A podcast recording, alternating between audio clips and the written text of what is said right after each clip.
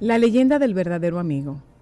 Dice una leyenda árabe que dos amigos viajaban por el desierto y en un determinado punto del viaje discutieron. El otro, ofendido sin nada que decir, escribió en la arena, Hoy mi mejor amigo me pegó una bofetada en el rostro. Siguieron adelante y llegaron a un oasis donde resolvieron bañarse. El que había sido abofeteado y lastimado comenzó a ahogarse, siendo salvado por el amigo. Al recuperarse tomó un estilete y escribió en una piedra, Hoy mi mejor amigo me salvó la vida.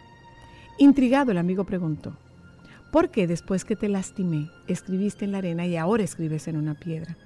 Sonriendo, el otro amigo respondió, cuando un gran amigo nos ofende, debemos escribir en la arena donde el viento del olvido y el perdón se encargarán de borrarlo y apagarlo. Por otro lado, cuando nos pase algo grandioso, deberemos grabarlo en la piedra de la memoria del corazón donde viento ninguno en todo el mundo podrá borrarlo.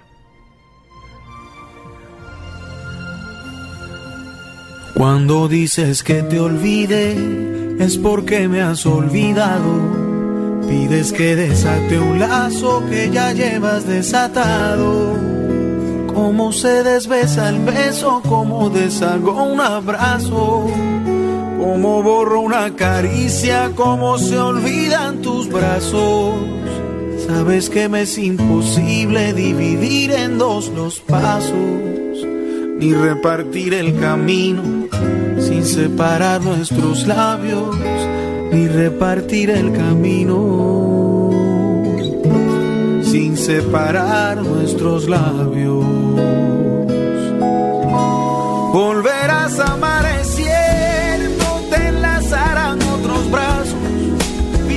vivirás amaneceres, entrará luz en tu cuarto, arrumbarás mis recuerdos como se arrumban los trastos, pero por más que lo intentes, ya no olvidarás mis labios, tus besos eternamente, ya serán besos usados.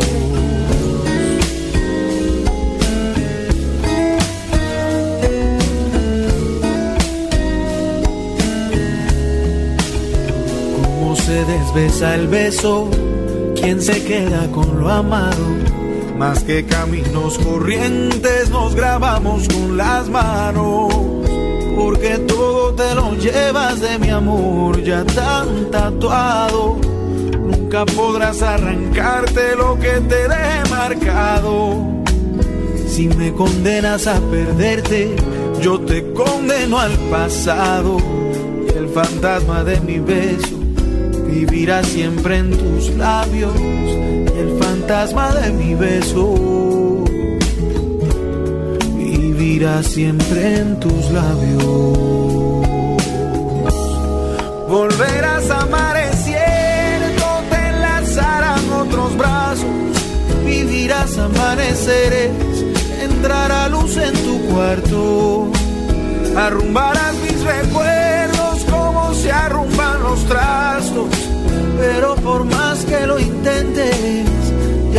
olvidarás mis labios, tus besos eternamente. Ya serán besos usados.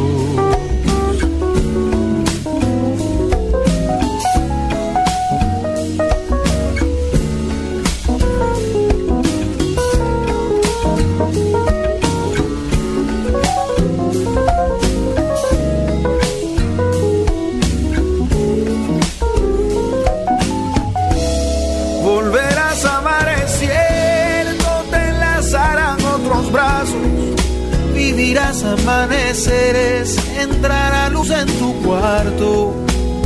Arrumbarás mis recuerdos como se arrumban los trastos. Pero por más que lo intentes, ya no olvidarás mis labios, tus besos eternamente. Ya serán besos usados.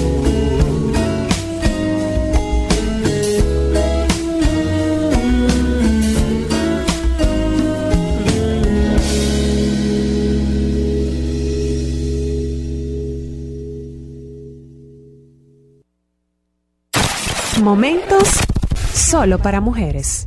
Buenas, Zoila. Le habla un vasectomizado. Adelante, denos su testimonio, por favor. Ayuda a tu población. Me hice la vasectomía exactamente el 11 de septiembre, el día que cayeron la torre de Mela. Ay, En Dios esa mío. fecha. Y cayeron la torre tuya también. Espérate, mi amor. Y a los hombres que no quieren hacerse la vasectomía. Mi esposa tiene problemas de obesidad y no hemos tenido que usar ningún anticonceptivo hormonal. Por tanto, su salud ha mejorado. Claro. Amigo, vamos a Espera, clonarte. señor. Vamos a mí me clonar. preguntan que si yo sigo siendo el mismo hombre, yo le, les respondo, estoy como la azúcar dietética, que endulza pero no engorda. ¡Qué belleza! Momentos solo para mujeres. Sol 106.5, la más interactiva. Una emisora RCC Miria. Ahora la gran diferencia está súper cerca de ti. Supermercados Nacional Sarasota. Un nuevo espacio cómodo y práctico con la gran variedad, servicio, precios y calidad que mereces. Avenida Sarasota 101, esquina calle Dolores Rodríguez Objío. Supermercados Nacional. La gran diferencia.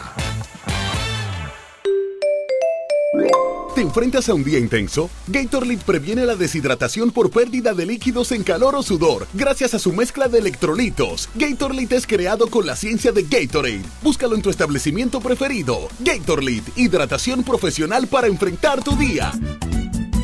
Soy de esta tierra caribe, alma que vive en un tambor, cuerpo de mar y arena que recibe, bailando alegre el señor sol, pedacito de isla azul y verde, donde cada corazón es un cantor, terruño encantado que no pierde sus ganas de crecer y ser mejor. Gente gozando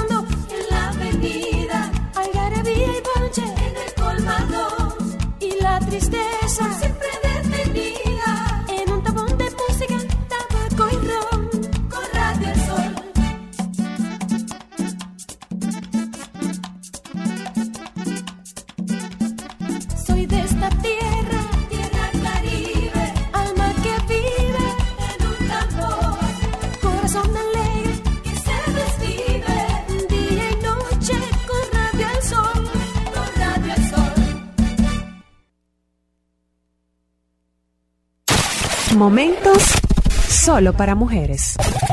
¿Cómo es que dice lo de los jueves? Hoy es jueves. Hola. Ustedes hablaban de lo complejo que era trasladarse de provincia a ciudad. Yo no sé si ustedes se acuerdan de un anuncio que tenía Papolo, lo iban para el norte. ¿Cuál era? Él decía, yo iba para el Cibao y me encaramé una guagua, mirando para todos lados sin hallar y lo que buscaba. Pasamos por el 28 y se detuvo el chofer. Y le dije, tú estás loco, aquí no hay nada que comer. Seguí para Villa Gracia y empezó el hombre a frenar. Y le dije que desgracia, aquí no me quiero fiar. Pero llegamos a Bonao y el chofer hizo una seña diciendo, dale volado para la posada cibaeña. Y como de garitao nos metimos en la posada. Y grité, aquí en Bonao está lo que yo buscaba. Comida buena y barata, higiénica de verdad. Comí mejor que en mi casa, con servicio en cantidad. Y salí de la posada con una cara distinta. Por eso cuando usted venga, o vaya para el Cibao, párese en la cibaeña y ni mire por otro lado. Momentos solo para mujeres.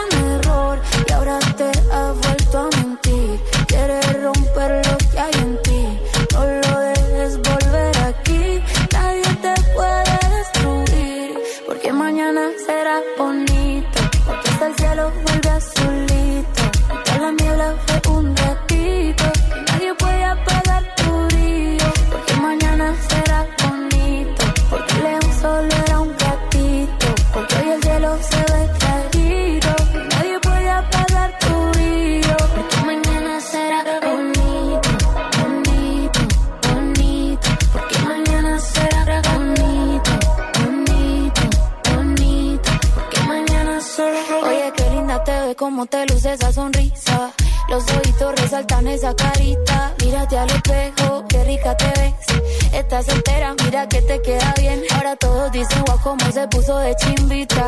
Estás solita y se ve más mamacita. No te pongas triste, mami, no llores. Que él se la perdió y otra como tú no va a tener. ¿Cuánto tiempo en intentar? No va la vida, ni lo vemos. Es tiempo de disfrutar. Mami, estás fea, te lo mereces. Porque en la vida no podemos retroceder y recuperar el tiempo perdido, pero sí podemos volver a empezar. Que mañana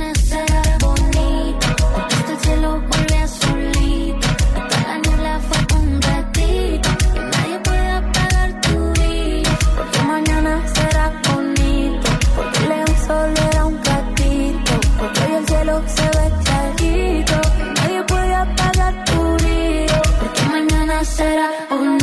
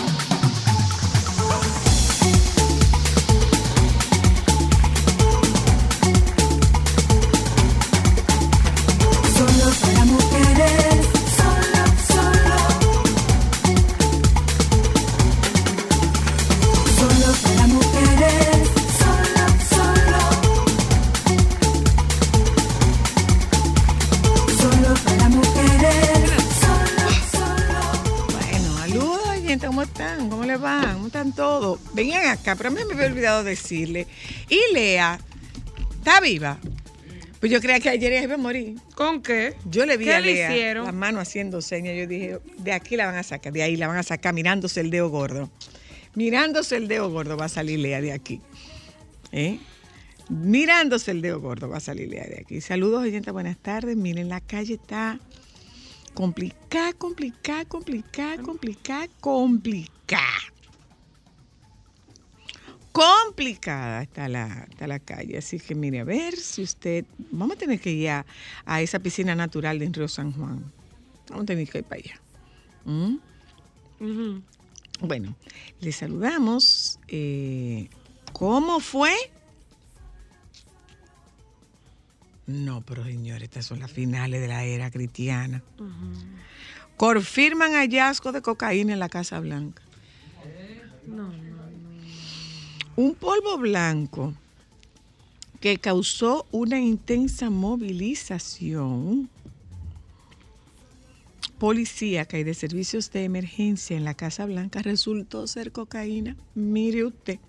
Wow. Según reporte del Cuerpo de Bomberos de Washington, D.C., tenemos una barra amarilla que dice clorhidrato de cocaína, dijo un bombero de D.C. en una comunicación radial el domingo. La orden fue asegurarlo y sacarlo del área de la biblioteca de la residencia oficial. El servicio secreto se negó primero a hablar sobre la investigación luego de que The Washington Post confirmara el hallazgo de un polvo blanco, entre comillas, en la Casa Blanca.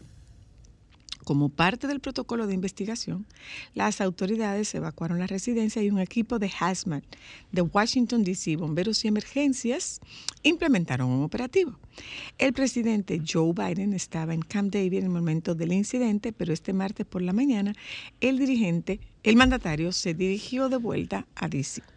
Las investigaciones ahora buscan saber quién y cómo llegó la cocaína a la Casa Blanca. Digo, si no es mucho, podrían averiguar para quién era. Nada más digo yo para saber. La sustancia fue hallada por un elemento del servicio secreto durante una revisión de rutina en el inmueble. La administración Biden no ha dado una postura oficial sobre los hechos. Wow. Déjame decirte que cocaína es, es lo menos que se puede encontrar.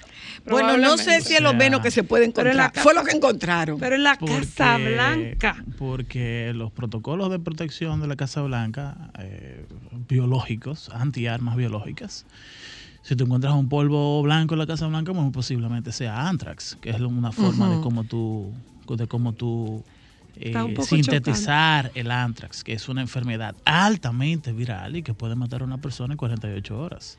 Se puso muy de moda luego del World Trade Center y ellos tienen una serie de protocolos Yo estoy eh, chocada. que son muy similares a lo que se utilizan en una guerra con armas biológicas y químicas. Yo creo que sobre todo poco para proteger la. Casa Blanca. Están un poco creativos. Bueno. Por el otro lado, la Casa Blanca todos los días recibe una gran cantidad de turistas. Sí, pero no llegan a la biblioteca. No, eso es Eso interno del personal de AEN. Y menos a la casa de la, res- a la biblioteca de la residencia, que, es, No, no que no es parte de los de, No, los- no, de las no. salas históricas. O sea que sabemos que sí. Una mujer trans se quema el pene para que los médicos le hagan una operación de reasignación de género. Creo que estamos muy creativos el mundo y la humanidad. ¿eh? Pero vamos a decir uno bueno. La velocista dominicana Marilady Paulino terminó primera en su hit en las semifinales de los 400 metros planos femeninos dentro de los Juegos Centroamericanos y del Caribe San Salvador 2023. La nativa de Don Gregorio terminó con un tiempo de 51.25, la mejor de toda la semifinal. ¿Qué es lo que ella tiene en esos pies puestos, señores? Una guinea. ¿Pero qué, qué es lo que tiene en los pies? Una guinea. Pero Virgen de la Alta O sea, Gracia. ella tiene las plantas de los pies de ¿Qué una guinea. cosa? Esa mujer es, esa mujer es a mil. O sea, ella podemos decirle ¿Mm? que huye más que una guinea. Ya lo sabe. Porque de verdad es una cosa impresionante. Eh, o sea, ella es rápida.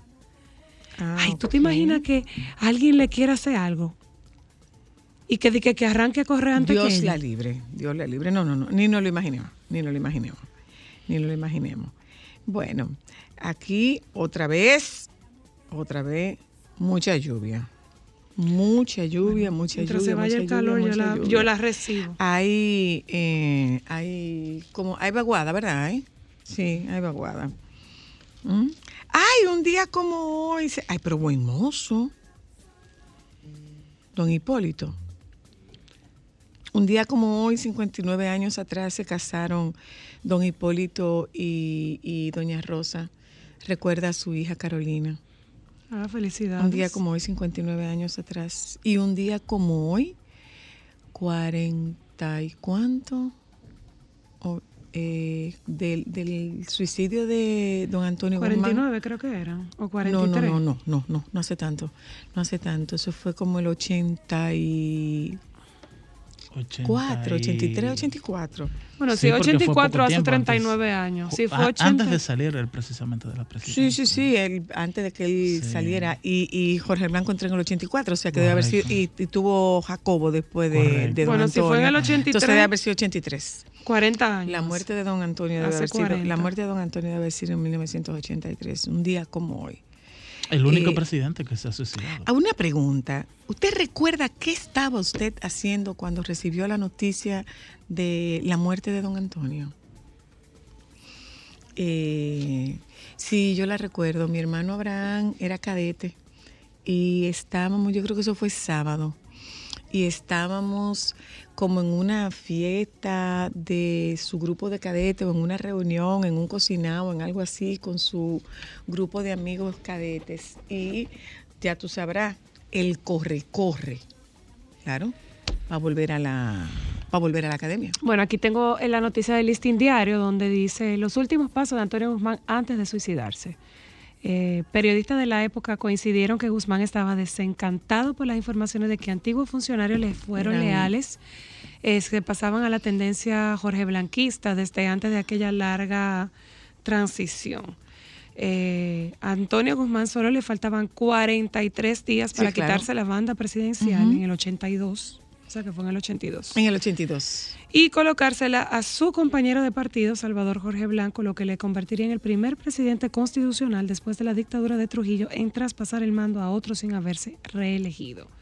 No obstante, la decisión tomada a las 11 de la noche de aquel sábado de Ujú, 1982 Estábamos en una comedera, en una, una, una juntadera. lo convirtió en el primer mandatario, como dijo Eriden, que se quita la vida en el cargo. Este 4 de julio se cumplen 41 años de la tragedia ocurrida en el baño de su despacho. Sus últimos pasos, Antonio Guzmán se levantó como todos los días alrededor de las seis y media de la mañana. Estaba en la casa presidencial de Juan Dolio, a donde fue con el propósito de descansar un poco. Para las 7 de la mañana ya se había cambiado y solo le faltaba el desayuno. Llegó a la oficina de su casa, donde ya algunas personas lo esperaban. Así contó el último día del exmandatario, la fallecida viuda de Guzmán y ex primera dama de la República, doña René De Clan de René, la Guzmán. eterna primera dama de este país. Más adelante la acompaña en la narración de esta tragedia José María Hernández, eh, fallecido yerno de Guzmán, esposo de su hija, quien esposo fue de- secretario del- administrativo el de su esposo de doña gobierno Sonia. Y una de las últimas personas que lo acompañó momentos antes de su muerte. La agenda del 3 de julio de 1982 era que a las 9 de la mañana, después de haber sostenido varias entrevistas, se dirigiría al Palacio Nacional y trabajaría hasta las 4 de la tarde para luego volver a casa, comer y retornar al Palacio a las 5.30 de la tarde hasta casi la medianoche. Según ella les contó a los periodistas eh, del periódico El Nacional de Ahora y Última Hora respectivamente, eh, comimos a eso de la 1.30 de la tarde, José María se fue para el campo, a eso de las 5 de la tarde llegó el administrador de la finca, Eh, Antonio estuvo con él tratando algunos eh, diferentes asuntos y poco después le dijo que se iría con él a la casa de Bolívar, contó a un año de la muerte de su esposo, según doña René, voy a la casa de Bolívar, vuelvo en un rato. A las siete y media de la noche salió para el Palacio Nacional, llamó al jefe de las Fuerzas Armadas, eh, Mario Invert MacGregor, quien se encontraba en Constanza, aunque era fin de semana en el palacio, estaba toda la escolta como un día normal. Cuando vi en mi reloj que eran las nueve de la noche, como estábamos esperándolo para cenar, me dije, caramba, pero ¿cuánto tarda Antonio?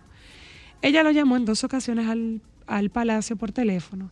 Parecía ser la persona de siempre. Fue en una de esas dos ocasiones que me explicó su tardanza porque tenía que conversar con el jefe de las Fuerzas Armadas. Así que después de que hablara con él, volvería enseguida. Un poco más tarde, René dice que se comunicó con José María porque le parecía raro que Antonio no hubiese llegado. Entonces, él le dijo que si quería que él fuera a buscarlo y accedió.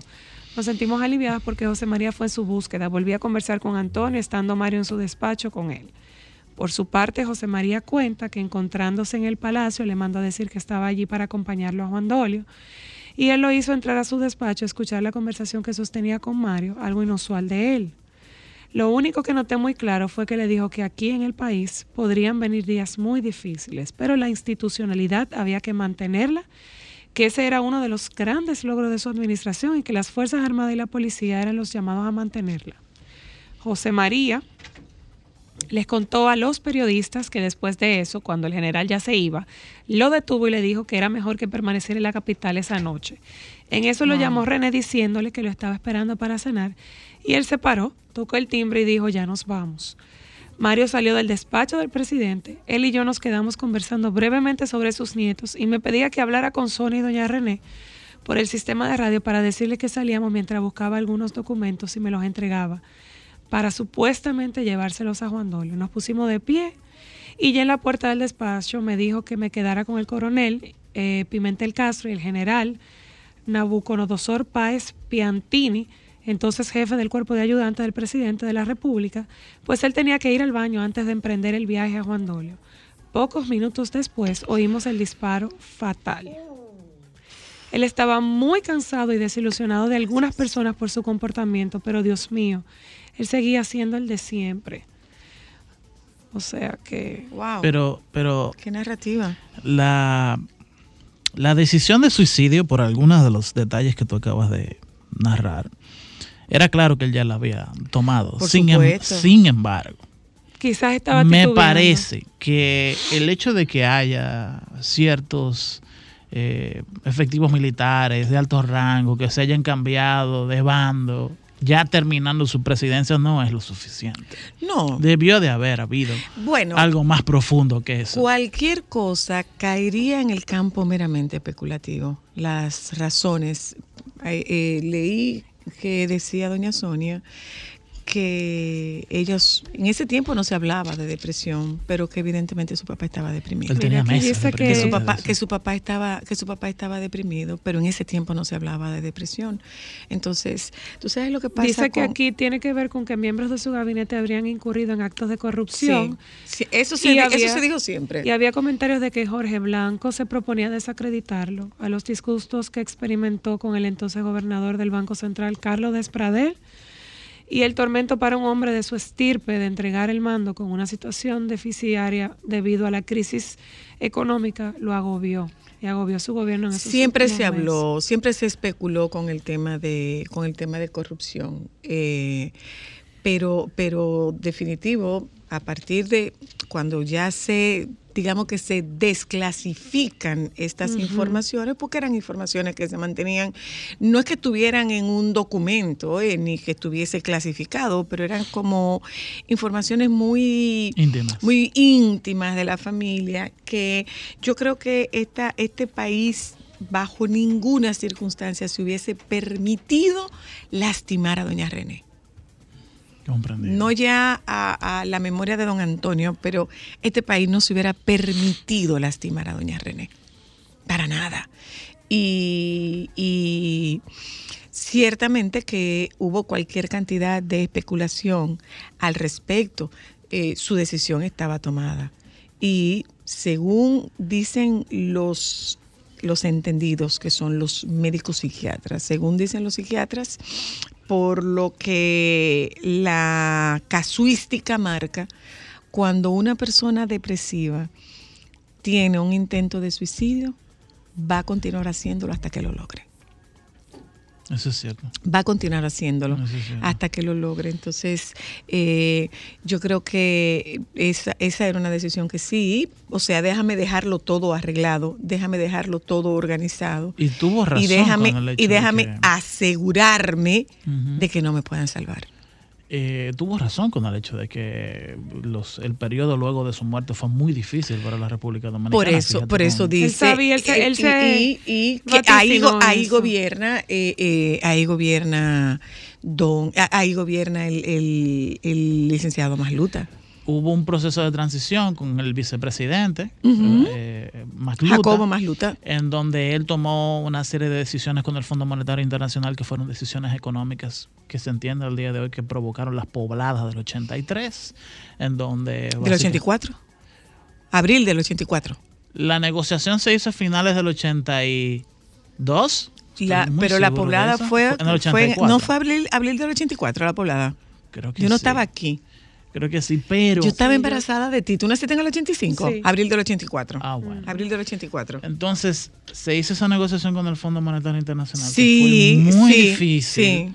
Incluso este señor Carlos Desparadel, en 40 años de historia económica, dice que ellos fueron a. Ellos empezaron a negociar con el Fondo Monetario Internacional y duraron más de 18 horas negociando eso.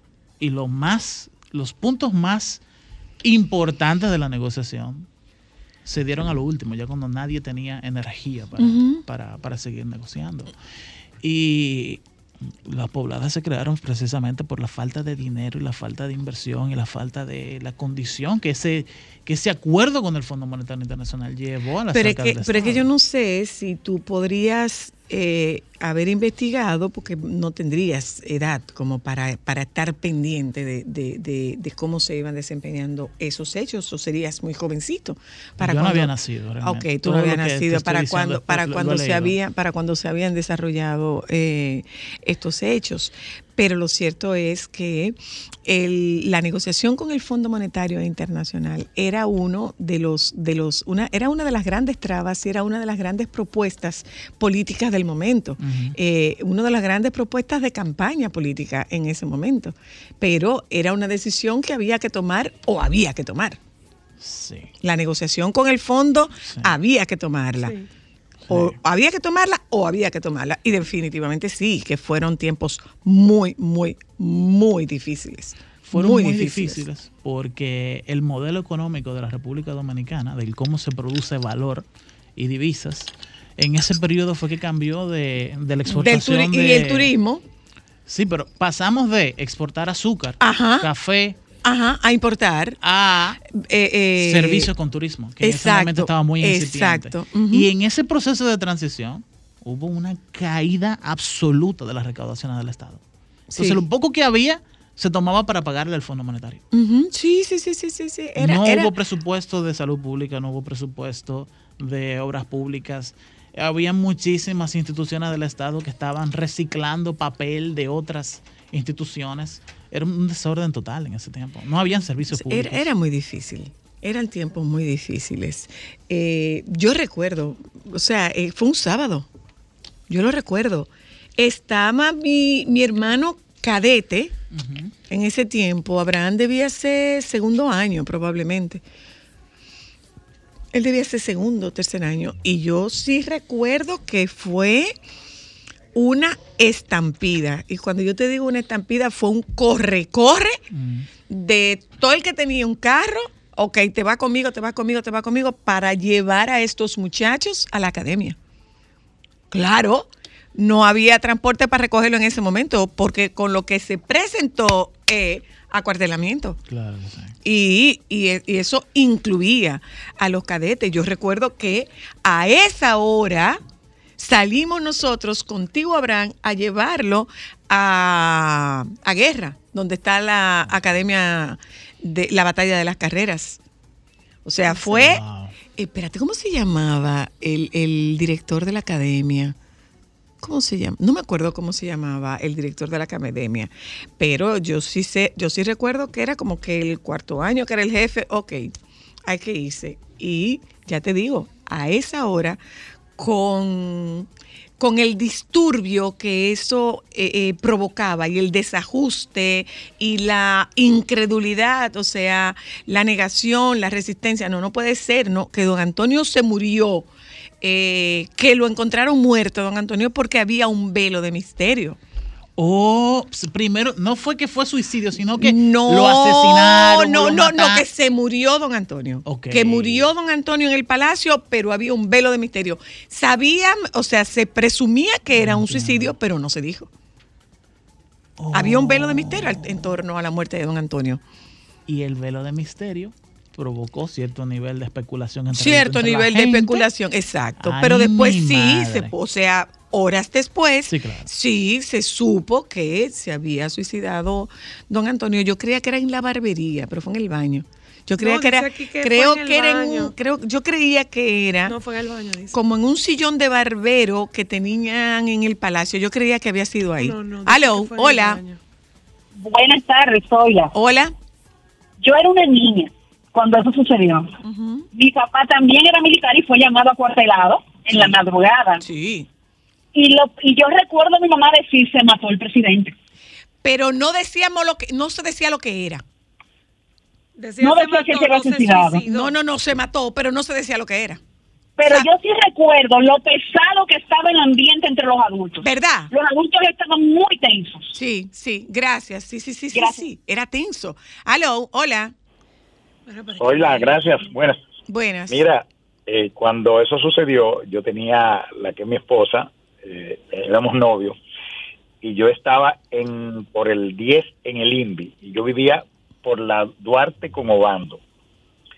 Y salir esa noche de ahí, como a las 10, porque un corre-corre 11, había una guagua que era la ruta 19, y ese asunto. Y para la poblada, yo trabajaba, estaba en la universidad, trabajaba en una empresa de- que vendía productos veterinarios y salir de ahí ese día después de las 12 del mediodía, que fue cuando empezaron las radios a informar eh, los muertos en cada barrio y eso, fue un lunes después de Semana Santa. Eso fue, sí, fue después de Semana Santa, sí. Gracias, fue después de Semana Santa. Yo no estaba aquí, yo vivía en Miami, yo estaba embarazada de ti. Aló, Sí, buenas tardes. baja el volumen, por favor. Mira, una pregunta. ¿El presidente era derecho o izquierdo? Yo creo que era, de- era diestro, don Antonio. Creo. Según tengo informe, el disparo que según recibió, si él era derecho, él recibió el disparo en, la, en el lado izquierdo de la nuca. Entonces, Eh, eso estuvo en cuestionamiento también. Sí, se, se cuestionó, pero, pero definitivamente estaba solo. O sea que eso entró dentro del campo de lo, de lo especulativo, porque también ¿Qué se fue que especuló. lo eliminaron? ahora que, ahora que lo, lo, lo menciona, sí, se especuló con que él era diestro y había sido del lado izquierdo. Aló. Hola, buenas, soy la. Ajá. Eh, Yo recuerdo con mucha pena, ¿verdad? Eh, yo estaba eh, trabajando en el hospital de Sánchez y yo venía los fines de semana, tenía que irme de regreso obligatoriamente, la cual no pudi- no pudimos hacer. Entonces mi esposo y yo que era un médico duramos un tiempo, uno trabajaba en el sur, yo allá, duramos un tiempo, tiempecito juntos y ahí vino mi em- primer embarazo. Y ya te sabes, gracias. Gracias a ti. Hola. Hola. Aló. Sí, buenas. Buenas. Bueno, yo tendría en ese momento como ocho años, mi padre era guardia, y recuerdo que él dijo, algo grave está pasando porque esta ambulancia es de palacio y lleva eh, mucha velocidad y lleva unos ranqueadores fuertes, porque lo vimos desde un edificio que pasaba justamente por la lo que hoy es eh, la 27 de febrero, la París, por ahí, por ahí fue que fue la ruta del, del vehículo cuando lo trasladaron de palacio. Lo recuerdo como si lo hubiese ahora mismo, hasta me engranojo. Gracias. Gracias. Gracias por la llamada. Eh, para que tú te des cuenta, fíjate cómo quienes teníamos algún vínculo con la milicia, lo vivimos, lo de una lo vivimos de una manera diferente. Porque es que fue un, es que fue una situación. O sea, yo me acuerdo que estábamos debajo del pino de, de, de la José Amado Soler, Cristal, debajo del pino de la José Amado Soler, había una juntadera con los amigos de mi hermano y se mató el presidente. Hay que irse. Hay que irse. Wow. Y era entre el, entre el, eh, eh, no puede ser, ¿qué fue lo que pasó? Espérate, ¿para dónde vamos? ¿Qué es lo que hacemos? Y los que no tenían carro, hacer pool de carro, porque los cadetes los recogía una guagua en el parque de, en el parque Independencia, pero no hubo tiempo para que llegara la guagua. Entonces a esa hora hubo que salir para medio. llegar hasta allá, porque lo que había pasado era algo muy grande. Eh, Yo insisto en que, de- ese es mi punto de vista, la, la historia no se contó más porque había que respetar la imagen de quien será para siempre la eterna primera dama de la República Dominicana, doña René Clan Viuda Guzmán. Vámonos a publicidad, gente, ya volvemos. Solo para mujeres, solo, solo. Solo para mujeres.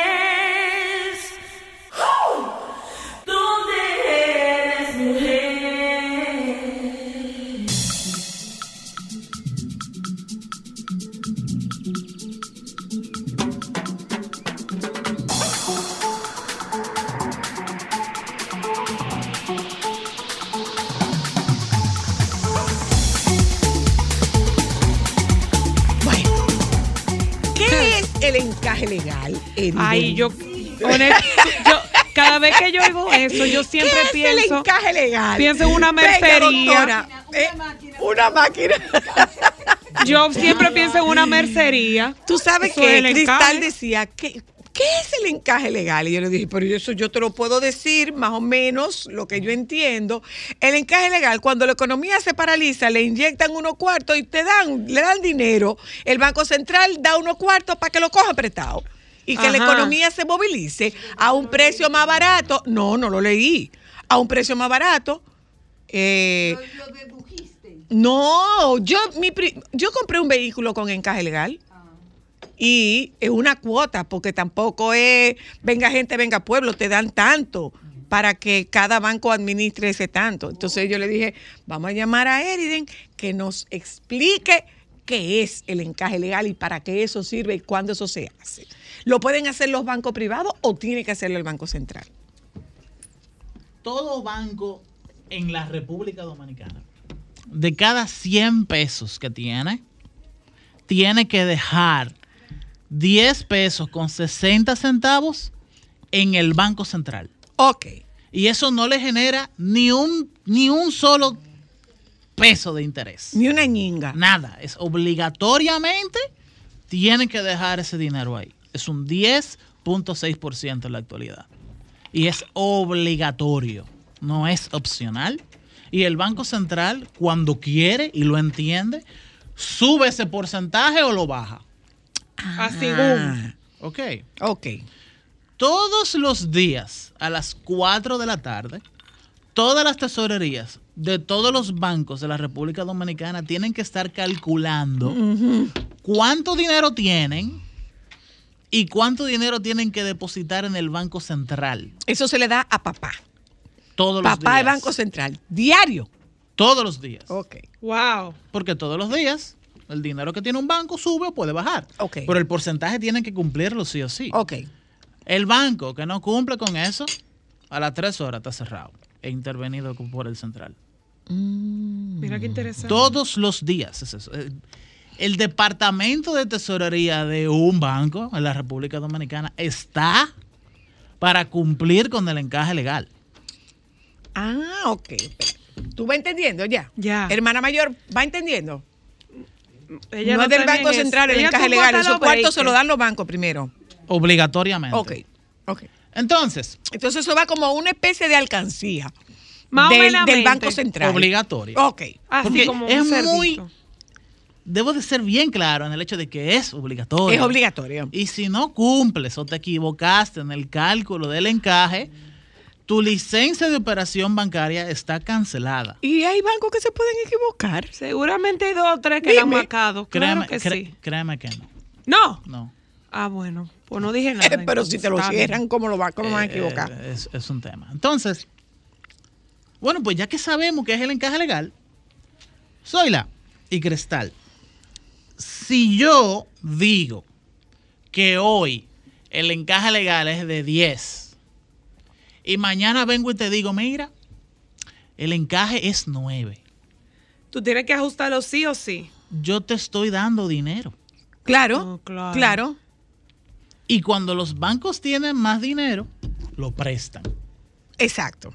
Entonces, esa es la idea fundamental de qué es el encaje legal y qué es una liberación de encaje legal. Ah, porque el encaje legal es la parte de la reserva del dinero y la liberación es la entrega. Correcto. Ok, Para, para mover el circulante. Correcto. Ok. Entonces viene el Banco ¿Y eso, Central. ¿Y eso se hace bajo qué circunstancia? ¿Cuál es la demanda a nivel de la economía? ¿Cuál es la demanda fuera de, de los bancos? Y es- eso es lo que, lo que usualmente escuchamos como no circulante y que hay que inyectarle dinero a la economía.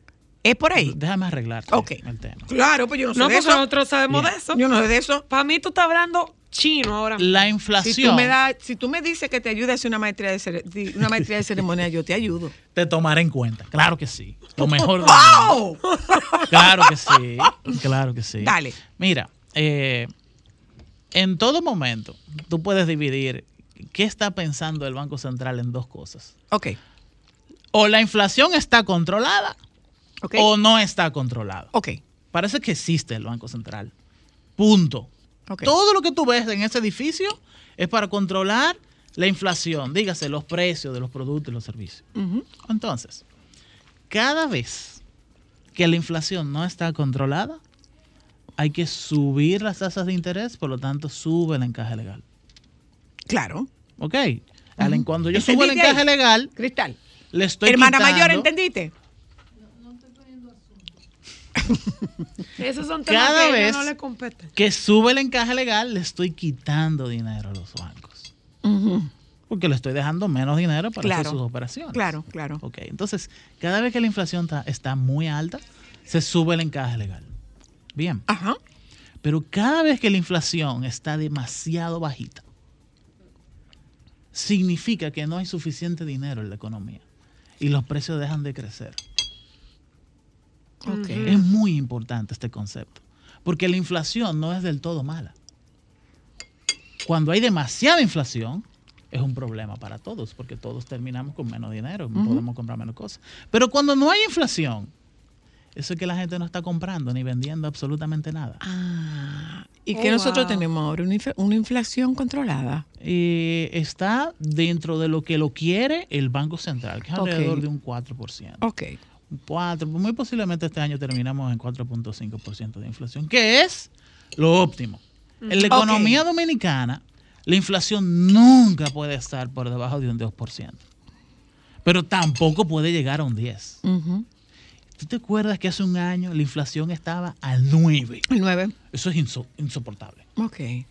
O sea, eso es... O sea que cuando nosotros hemos tenido a Hebrar a hablando con nosotros, Don Henry. eh, don Henry Ebrard nos ha dicho que las cosas iban a mejorar, pero que antes de mejorar Sí, van a iban a empeorar. Digamos que empeoró cuando estábamos en un 9%. Correcto, porque el Banco Central subió el encaje legal, subió las tasas de interés, sacó dinero de la economía y nosotros acabamos de pasar un año entero en el que las condiciones de comprar, de cerrar un patrocinio para un programa se pusieron muy difíciles. Muy difíciles. Ya, ya pasamos. Ya La pasamos. peor parte. Ya pasamos. ¿Y por qué se ¿Y siente por qué como los si precios no? son tan, tan, tan caros? ¿Y por qué se siente como si no? Porque todo sigue igual, no han bajado. Mira, lo de las emociones yo no puedo decir ni explicarlo. Yo te puedo dar los números. Según En los un números han momento, bajado. En un momento, aquí, dígase una empresa constructora que estaba construyendo una, una torre. Tú sabes que eso es eso, esa actividad económica te dice muy bien cómo va la economía dominicana. Cierto, y esa y ese sector es el que, es- si no es el que más, es uno de los de mayor crecimiento. Sí, pero también es el más importante. Porque te genera empleos de todas las categorías de empleo. Claro. Malo empleo, mediano empleo, buenos empleos. Tienes que comprar una gran cantidad de materiales diferentes. Concreto, madera, arena, cemento, metal, varilla, de todo. O sea, eso es lo que hace, tiene mucha dispersión económica. En el 2022 hubo constructores que incrementaron, que tuvieron incrementos de los costos para sus proyectos de un 70%. Sí, sí. Eso es insostenible. Sí, ciertamente sí. O sea, si yo tengo un proyecto en el que yo voy a invertir 500 millones de pesos haciendo una torre y de pronto ya no son 500, son 1100, Ujú. eso es absolutamente insostenible. Eso te detiene la construcción. O, o- o- o sea, ¿Eso es quiebra? Ay, esto es muy complejo para mí. Yo como que ¿Eso es quiebra? no necesariamente quiebra, Pero, porque podría, ser- pero de- podría andar cerca. detengo la operación comercial. Ok. Pero nosotros no estamos viendo torres que están paralizadas. Gracias al Banco Central. ¿Por qué? Porque en el 2020 hicieron una liberación en el que el Banco Central fue Ujú. absolutamente minucioso con a quién se le prestaba ese dinero. Ajá. ¿Ok? Ajá. Y de verdad había una relación entre banco tal, le prestó a fulano, ¿quién es fulano? ¿Qué es esa empresa? ¿De dónde viene esa empresa? ¿Le prestó lo que le podía prestar o necesita más? Y a cualquier hijo de vecino que vaya a solicitar dinero del encaje legal ahora, hay disponibilidad de encaje legal. ¿Para qué? ¿Para qué se destinan los fondos del encaje legal cuando se liberan? Brillante pregunta. ¡Wow! Ya, me voy. No, no te vayas, que yo no entiendo. Vamos por partes. Y, y- y Cristal, yo, yo necesito... Mira, yo estoy mala, yo no entiendo, yo tengo mi, la cabeza. mi objetivo es que tú entiendas. No, mi amor, yo no voy a entender. Para eso yo siempre voy a contar dale, con tu asesoría, con hermosa. esa actitud no vas No, a no, no, entender. Van a entender. Tú no sabes de flores. Van a entender, pónganse de acuerdo. Vamos. ok, miren. Claro, porque para eso yo lo traigo. Hay siete sectores que mueven la economía dominicana. Turismo, construcción, comercio, incluso yo podría decir tecnología, o sea, TICs, ¿no? telefónicas, etc. Si yo mido cómo van esos sectores, por lo general, si les va bien esos sectores, yo te podría decir que la economía dominicana va bien porque se están generando empleos, se están generando... Y entonces se están generando por lo general empleos formales, Ok. que son los que realmente aportan un bienestar no solamente al- al- a la persona empleada, sino a su, a su familia, a la casa donde esa persona Un vive. empleo de calidad. Correcto. Eh, cada vez que el Banco Central hace una liberación de encaje, es muy específico con a qué sector se le debe prestar. Ujú, Ok. Cuando es así de específico y realmente lo enforza, ese dinero le llega A quien tiene que llegarle. A las empresas en los sectores que ellos quieren que le llegue. Ok, espera Bien. un momentico. ahí, Espera un momentico. Eh, Banco X Bien. aportó X cantidad para el encaje Correcto. de su dinero que tiene que entregar todos los, Todos los días, a las cuatro Ok. de la tarde. Ese dinero se devuelve a ese banco para que ese banco lo preste. ¿Cómo se categoriza y cómo se sabe? Eh, ¿Cómo se, no, no, cómo se sabe, cómo se determina la cantidad que se le otorga a cada banco? Es lo que yo había dado por adelantado. Es como una especie de anticipo de los bancos. No, no. No, porque es ilegal. Mira, lo primero es que el Banco Central, en este momento, ahora mismo, sabe cuánto dinero tiene que el Banco Popular, Banco Ujú, BHD. Banco lo que sea, tiene que depositar hoy a las 4 de la tarde. Ok, ok. Ok. Y cuando real, la forma en la que se ejecuta una liberación de encaje legal es que el Banco Central viene y le dice al banco, tú tienes X cantidad de dinero para prestar a este tipo de sectores. Ok. Entonces, el banco tiene que buscar al cliente, hacerle la solicitud específica. Tiene que identificar a esa persona, mira, fulano de tal, de esta empresa o esta empresa nos pidió un préstamo. Y es el central que libera los fondos al otro día para que se le preste a esa persona. Ok. Esa Ahora te pregunto, eh, ¿cuáles son las ventajas? No, antes de eso, hay una cuota de, de ese encaje.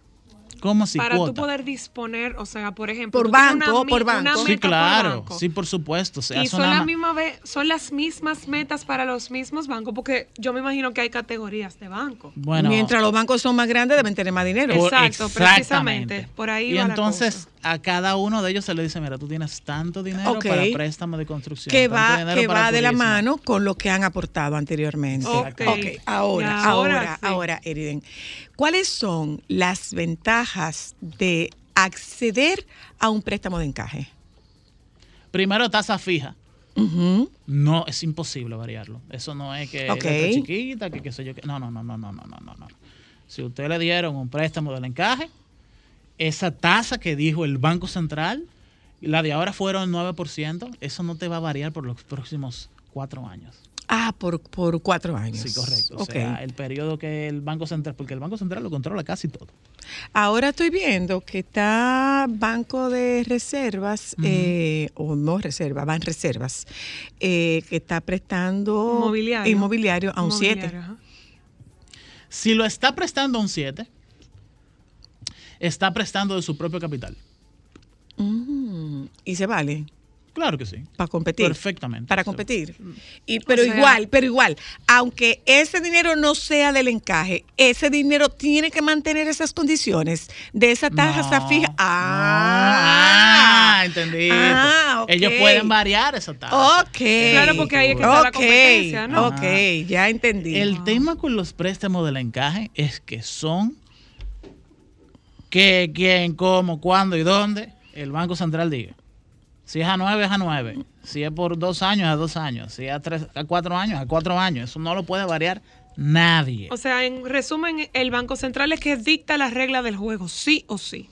Y tú puedes jugar con algunas estrategias a tu favor. Es que realmente el Banco Central es el dueño de la pelota, el guante y el bate del sistema Ujú, financiero claro. dominicano. Es que Es digo, tiene que ser así, porque si no tuviera cada quien haciendo y deshaciendo, ¿no? Exactamente.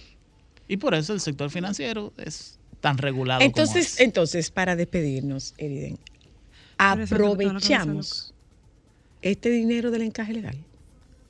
Pero, pero ya. ¿Para qué lo aprovecho?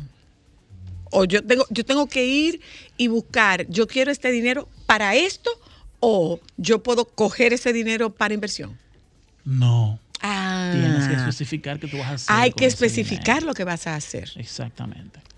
Por ejemplo, es. eh, yo te podrá decir. Yo compré, yo compré vehículo con un préstamo de encaje legal. Bueno, si en ese momento se En ese momento, sí, sí, sí, sí, sí, sí, sí. No hay ningún problema. Y que hoy, ojo, ojo, cuando yo cogí el préstamo, era el último que quedaba.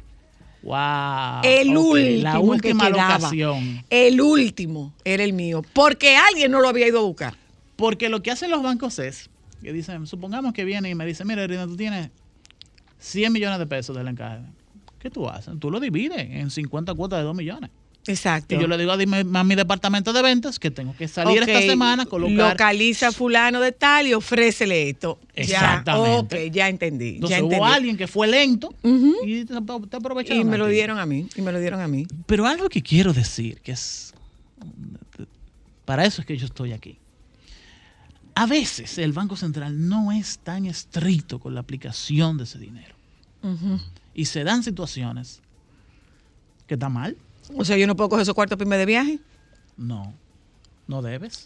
No debes. Ni lo puedo coger para pagar tarjeta de crédito. No debes tampoco. Ni se debe de tomar para tú prestarle a un cliente que ya tenía un crédito. Ok. Un crédito.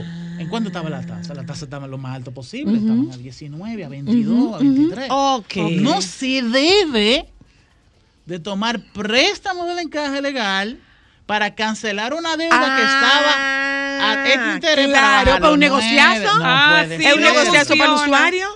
Así no funciona. Ok. Ah, pero mira qué interesante. Entendimos. Ya. Ah. Entendimos. Sí, ya sí, Y ya otra sí. cosa, eso es hasta agotar existencia. O tiene un tiempo.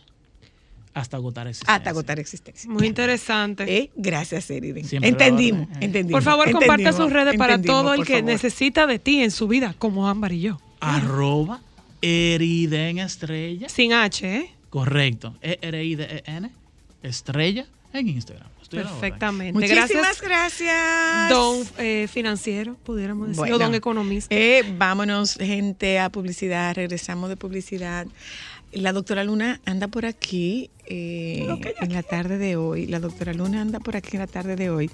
Y eh, con ella nosotros vamos a conversar la ventaja de tener, la ventaja de tener una. ¿Qué fue, doctora? La ventaja de tener una pediatra al alcance de un teléfono. Esa es la doctora Luna. Tú la llamas. No, pero a- de, de tu teléfono. ¿Del mío? Sí. No, del mío no. De los pacientes que tú haces virtuales, están al alcance de un teléfono o no. Ah. ¿O no? Chéame. Ok. ¿No trajiste nada? No, ¡Qué comida- novedad! comida- Ya volvemos. Y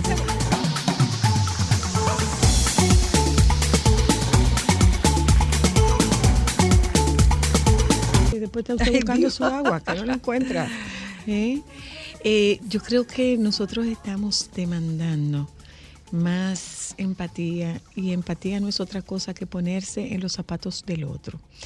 Eh, yo, yo cuento que yo he hecho- a mí me han hecho no sé cuántas cirugías entre cesárea, histerectomía, eh, eh, tiroidectomía, eh, una cirugía estética por cambio de los implantes. Y, etc, etc. y yo pongo como condición nunca ver la sala. ¿Qué- ¿Del quirófano? No, no, no, para nada. No, pero hay que verla antes. No, no, no, no, no, no, no, no, no. Que, que me lleven y que no hay que te anestesio ahí. No, no, no, no, no. A mí, entreme, ahí como, como que sí, como que no, porque sobrecoge, Mm. impresiona. Y he tenido la dicha, la suerte y la fortuna de encontrarme con profesionales o de seleccionar profesionales que han respetado ese temor que yo siento, que han sido lo suficientemente Pero empáticos te, te como... falta un, un detalle importante. ¿Cuál antes del detalle? personal. Tu asistente primaria. Tú. Claro. ¿O Bueno, no? hay una parte, hay una parte en ¿O la que no? hay una parte en la que no estoy de acuerdo, No. que fue cuando tú, Ah, no estaba aquí. eh, el doctor Luna y el otro doctor Luna hicieron turismo anatómico con mi cuello esa vez. Con eso. No, pero esa es la verdad, esa es la verdad. Eh, a- a- ¿Hacia dónde vamos? Este, he, he seleccionado personal las condiciones me lo han permitido, el tenerte como, como hermana, que es una hermana médico que tiene conocimiento, que, que maneja el lenguaje, pero que además en su paso por distintas, eh, eh, entre clínica, eh, Plaza de la Salud, tu trabajo te ha llevado a establecer relaciones que, ah, pero sí yo me acuerdo, yo trabajé con la doctora Luna, y eso de alguna forma da da seguridad, de alguna forma no, es contundente en lo que a seguridad respecta. Pero no todo el mundo tiene esa dicha y esa bendición. Y se encuentra con gente en el sistema público y en el sistema privado que no tiene ninguna empatía. Con personal que está cansado, con personal que tiene maltrato, con personal que te habla en un idioma para que tú no entiendas. Entonces, un artículo que publicas en tu cuenta de Instagram habla de lo que está, lo que está solicitando un país del primer mundo, Reino Unido, que sea más empático el tratamiento del personal de seguridad, sobre De todo salud. de, de salud, sobre todo con mamás y Sí. mamás primerizas. Mira, qué bueno que podemos hablar de ese tema, eh, porque a mí me parece, a mí también me impresionó mucho. Eh, pues uno, eh, bueno, conociendo cómo es el sistema nuestro, pues uno puede identificar las- las- las grandes debilidades que tiene el sistema de salud de nuestro país y quizás de algunos otros países. Por ejemplo, yo que eh, trabajé muchos, muchos años en México y piensa, pensaba yo, no, que esas dificultades que nosotros presentamos eh, en países nuestro, del tercer mundo y latino, eh, pues no necesariamente se presentaban en los países del primer mundo. Sin embargo, eh, a mí me toca eh, participar en el Congreso de Pediatría, que será el 20, del 20 al 23 de julio. y ¿Como tengo una, una exp- exposición sobre el rol del personal del, del pediatra eh, en el apoyo a la paternidad y maternidad.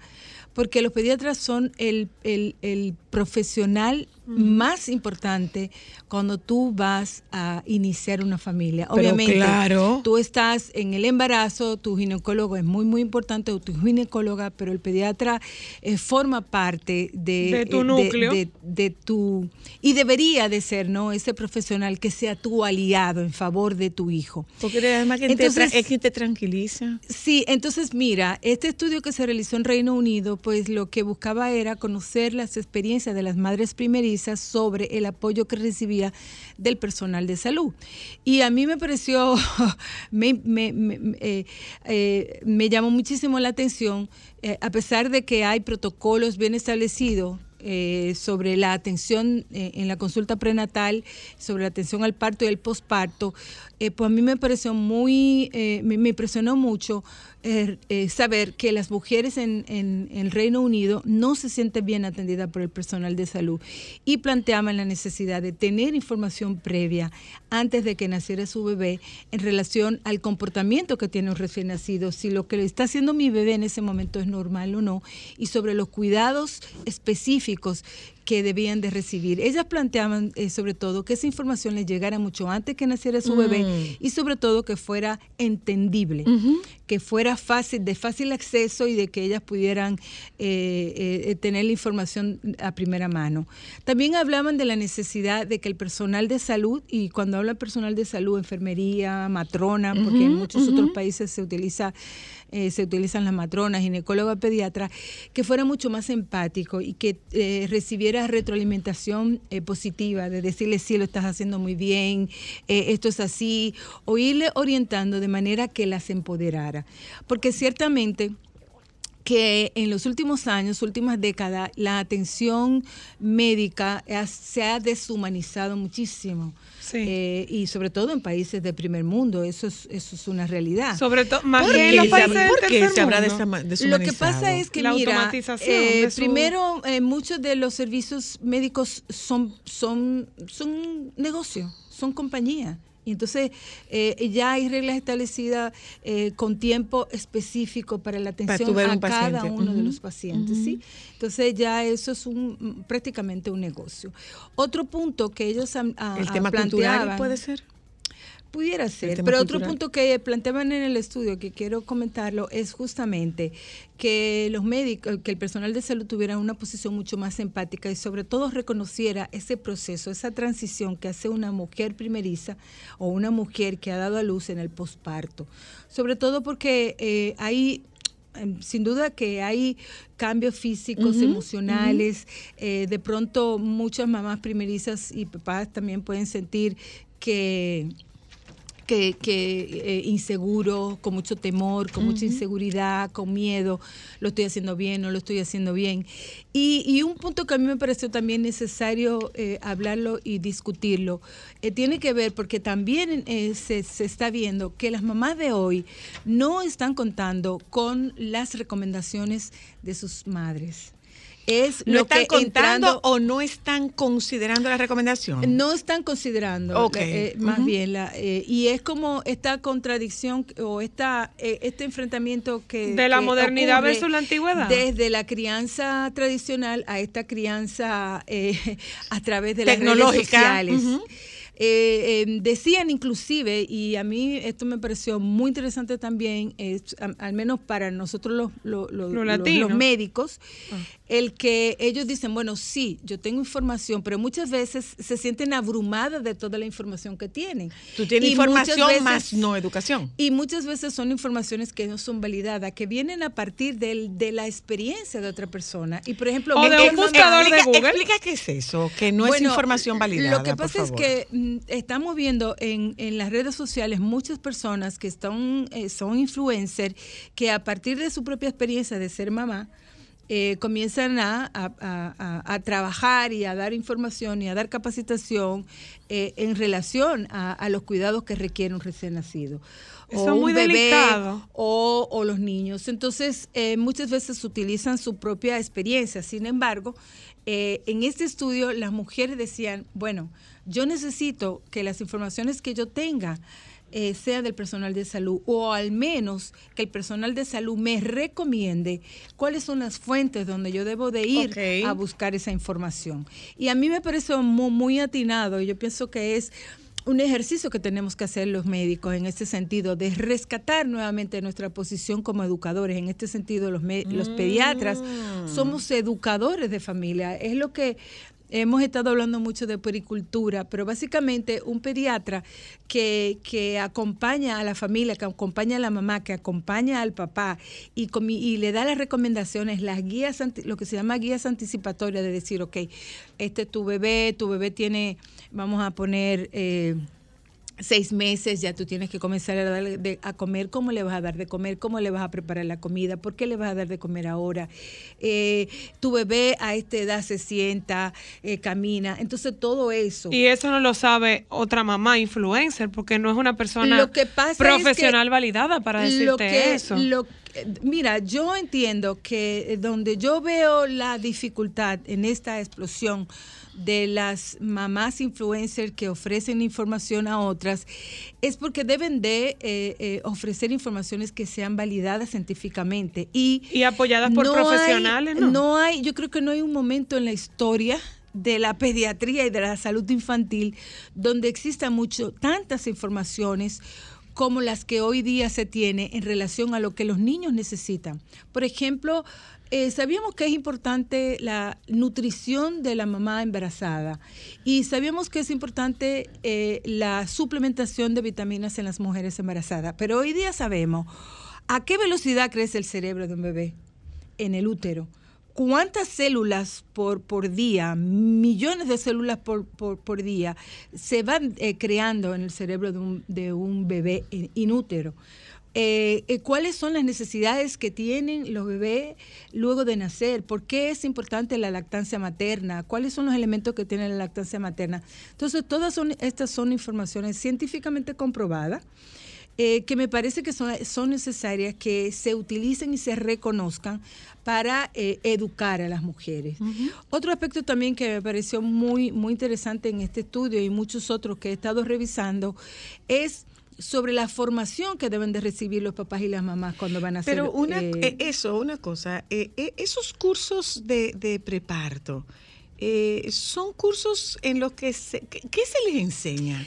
En principio, lo- los cursos eh, eh, psicoprofilaxis eh, eh, iban mucho más en relación al proceso del eh, el acompañamiento. A la labor de al parto. acompañamiento de la mamá durante el embarazo para ir conociendo cómo se va desarrollando el feto y, y un poco eh, el tema de la ah, nutrición que debe de ser recomendada por un obstetra, por una matrona o por una nutrióloga y eh, también los ejercicios para el momento del parto y cómo ir, eh, tú sabes que el cuerpo se va a ir, se va modificando durante el embarazo, entonces cómo ir eh, asumiendo esa, Adecuándote. la ergonomía del embarazo, los ejercicios que tú tienes que hacer y las actividades que tienes que hacer y posteriormente cómo actuar al momento del parto.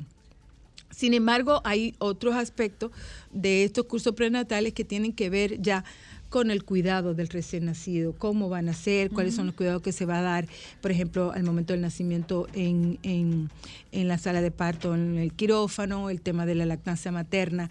Estas son informaciones que deberían de recibir las mujeres embarazadas, todas las mujeres embarazadas, mucho antes de dar a luz. Porque ¿qué es lo que sucede? Por ejemplo, en, el, en los servicios públicos y en las mujeres que no tienen la oportunidad de hacer esta preparación, que cuando llega el nacimiento, entonces cuando una mujer, ya sea por parto o por cesárea, eh, adolorida con esta experiencia, eh, tú le quieres enseñar, no, pues mira, el seno tú se lo vas a poner de este lado y el bebé va a ser... No, ese no es un momento para enseñar, porque las mujeres están totalmente...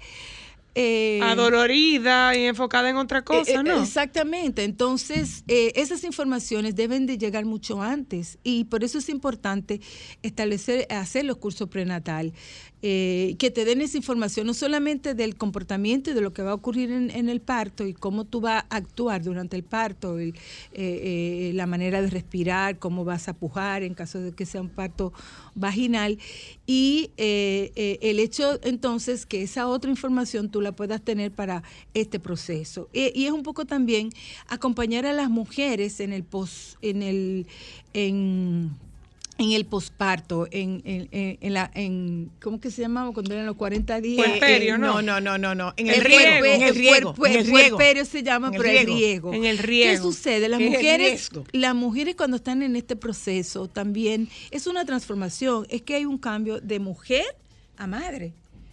Entonces, eh, y es necesario tener acompañamiento, pero un acompañamiento que te, que te, que te apoye. Las mujeres en ese, en No ese momento loca. necesitan tener quien las cuida, quien las atiende. Yo hablaba de la experiencia que yo tuve con mi suegra, que mi suegra cuando yo daba luz se mudaba. Y era una señora de rancho mexicano, o sea, de finca mexicana, de pueblo de México, y ella llegaba con su gallina lista para hacerme mi, mi Tu caldo, mi caldo, hacerme mi, mi, mi, mi- mis tés y todas esas cosas. Asunto de, de costumbres. Eh, sin embargo, que yo lo valoraba muchísimo, porque sin duda por- que por tú ahí te voy. quedas. Si bien es cierto que hay una demanda de que se humanice la atención, no es menos cierto que debía haber una, un llamado de atención a no descalificar eh, la experiencia de las madres. Yo estoy Yo- totalmente yo, de pienso que acuerdo. sí, porque yo pienso que, que se pierde. Ciertamente que eh, hay, una, hay una modificación. Por ejemplo, muchas de las cosas que se hacían en la crianza tradicional se ha demostrado que no son eh, eh, eh, correctas. Y, y el, en día pasado estaba dando una charla para una empresa, que, que son, son de los servicios que también estoy ofreciendo para empresas, sobre todo para apoyar eh, eh, las, La las capacidades de los padres y madres eh, trabajadoras y sobre todo buscar eh, el equilibrio entre la crianza, la familia y el trabajo. Y había una abuela y, y me- y- y tuvo un- una... Y, y- y planteó su testimonio y dice, mire, yo aquí también yo me estoy ah, eh, eh, capacitando conjuntamente con mi hija, porque yo sé que muchas de las cosas que ya yo hacía y les hice, les hice a, mi, a mis hijos, pues hoy día no se están eh, Tomando llevando a cabo porque se ha demostrado que no son correctas. Entonces, las abuelas es una buena oportunidad para que también ellas vayan actualizando conocimiento, porque sí que es cierto que hay muchas cosas que eh, se han dejado de lado porque se ha demostrado que no son adecuadas. Sin embargo, el acompañamiento emocional de una mamá, sobre todo una mamá que cuida o, o una tía o una suegra, es importante. Que yo veo, por ejemplo, en las mujeres cuando dan a luz, que de una vez quieren salir y estar igualita, tener su, su vida. Y entonces es una transformación que tiene la mujer cuando se, cuando se hace mamá. Entonces tú Yo quieres, creo que la gente no tú hace paces con eso, rebajar inmediatamente, yo quedé gorda. Óyeme, Yo tengo que prestarle atención. Tú tienes que prestarle atención a tu marido. Mira cómo tú estás. Pero Tú mira una gorda, cosa, pero tú- tú quedaste muy gorda. Una de las cosas que yo decía y les digo a, las- a las mamás que hacen conmigo el curso, señor, el primer mes siéntanse vaca, porque realmente, eh, eh, aunque resulte un poco grosero y quizás no le guste a algunas, pero a lo que me quiero decir es que, óyeme, es que te vas a dedicar y se te tienes que dedicar a tu bebé. Ahora, en ese momento del pos, eh, del posparto, 40 días, busca apoyo de gente que te apoyen a ti. Cuando tu bebé está Claro. durmiendo, duerme, Claro, descansa. claro. Pero quien va a demandar de ti 24/7 es tu Es tu bebé bebé, recién nacido. Y es necesario tenerlo cerca. Ya habíamos hablado de esa sincronía que se hace entre el bebé y la mamá y, y es lo que da apego y seguridad al recién nacido. Entonces, el intentar querer eh, eh, tomar tu vida, ok, tuve un hijo, ok, me siento, ya me puedo parar de la cesárea y voy para lo próximo. ¿Cómo que tampoco? Bájale. Mire, doctora, bueno, antes de irnos, en uno de esos tantos chats en los que yo estoy, se presentó la siguiente situación. Una persona muy querida por nosotras, ¿eh? que usted conoce, larga y flaca, eh, tiene un sobrinito de visita. Y resulta que está cayendo este aguacero torrencial. Y el niño le está diciendo que, la de, que lo deje bañarse en la lluvia. El niño no vive aquí. El niño le está diciendo que lo deje bañarse en la lluvia y ella dice que no, que ella no lo va a dejar bañar en la lluvia porque él le pidió que le hiciera arroz con habichuela y ella le estaba haciendo arroz con habichuela y no podría supervisarlo mientras él se baña en la lluvia.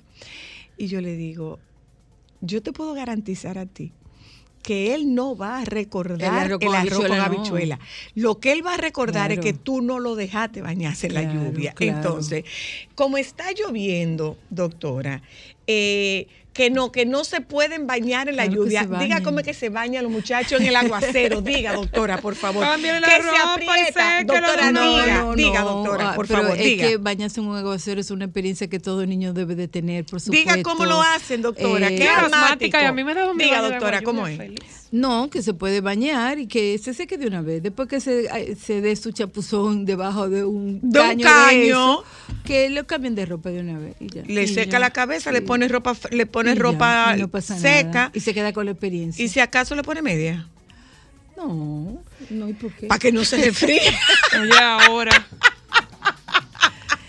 No, no, no, la gripe Pero no da adivine, así. adivine qué, doctora. Adivine qué. Apagó el fogón. Claro, yo, yo recuerdo una recomendación que me hizo una, una, una cuñada cuando mis hijos estaban pequeños, que yo ah, estaba muy afan- afanada con la casa, que si está limpia, y me dice, óyeme, tus hijos se van a acordar de tu casa no porque estaba limpia y organizada, se van a acordar de tu casa por cuánto la disfrutaron. Y eso es algo que yo siempre recomiendo a los papás y a las mamás.